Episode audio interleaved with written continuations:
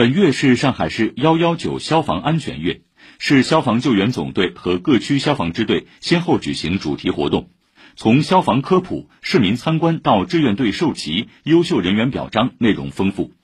改革转制三年来，消防从橄榄绿变为火焰蓝，但守护一方平安的初心从未改变。请听报道。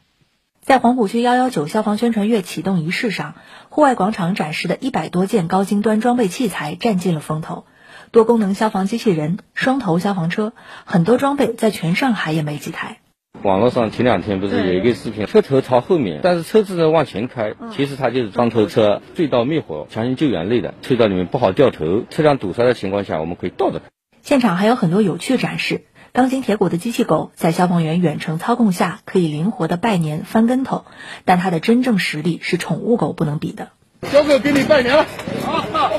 压岁钱，压岁钱。进入现场之前，我们要对现场进行一些有毒有害气体啊、建筑物倒塌的可能性的一些危险评估。以前呢，我们都是通过人工进入手持仪器进行检测。那么现在，我们将一些有毒有害气体的易燃易爆气体的检测仪啊，让这个机器狗携带着进入现场，它也也有一些摄像的功能。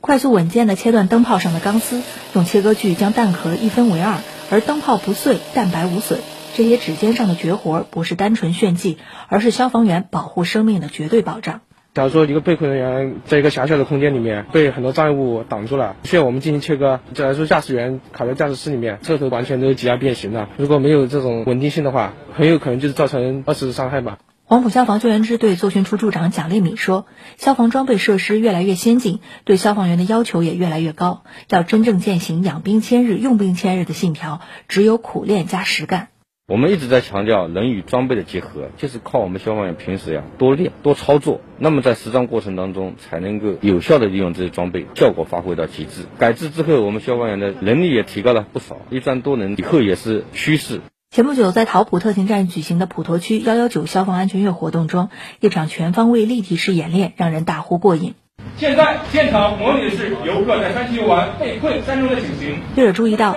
站内原本用于日常力量攀爬训练的训练塔，在演练中化身为两座大山。站内总教官、站长助理石松告诉记者，这两座服役了五年的训练塔，年初被赋予了新用途。因为改革转制后，消防扛起了应急救援主力军和国家队的新使命，桃浦特勤站也不例外。现在我们淘宝被总队变为那个地震专业队和水域专业队，我们要到外面去应援呢，要会开艇、游泳、爬绳，还要会架设这个备力系统，装备也不一样，绳索上面绳结要求也不一样，上去没救好人下来要急救，我们都要学的。从事消防工作二十三年的石松是站里年纪最大的消防员。他说：“现在即便是传统的灭火救援任务，也比早些年的要求和挑战高。我刚来的时候是砖木结构的房子，现在的高层大型综合体，责任呢比以前更大了。其实不管是以前的那个橄榄绿，还是改制以后的火焰蓝，其实我们的职责跟使命没有变，保卫辖区的一方平安，尽自己最大的贡献嘛。”以上记者汪宁报道。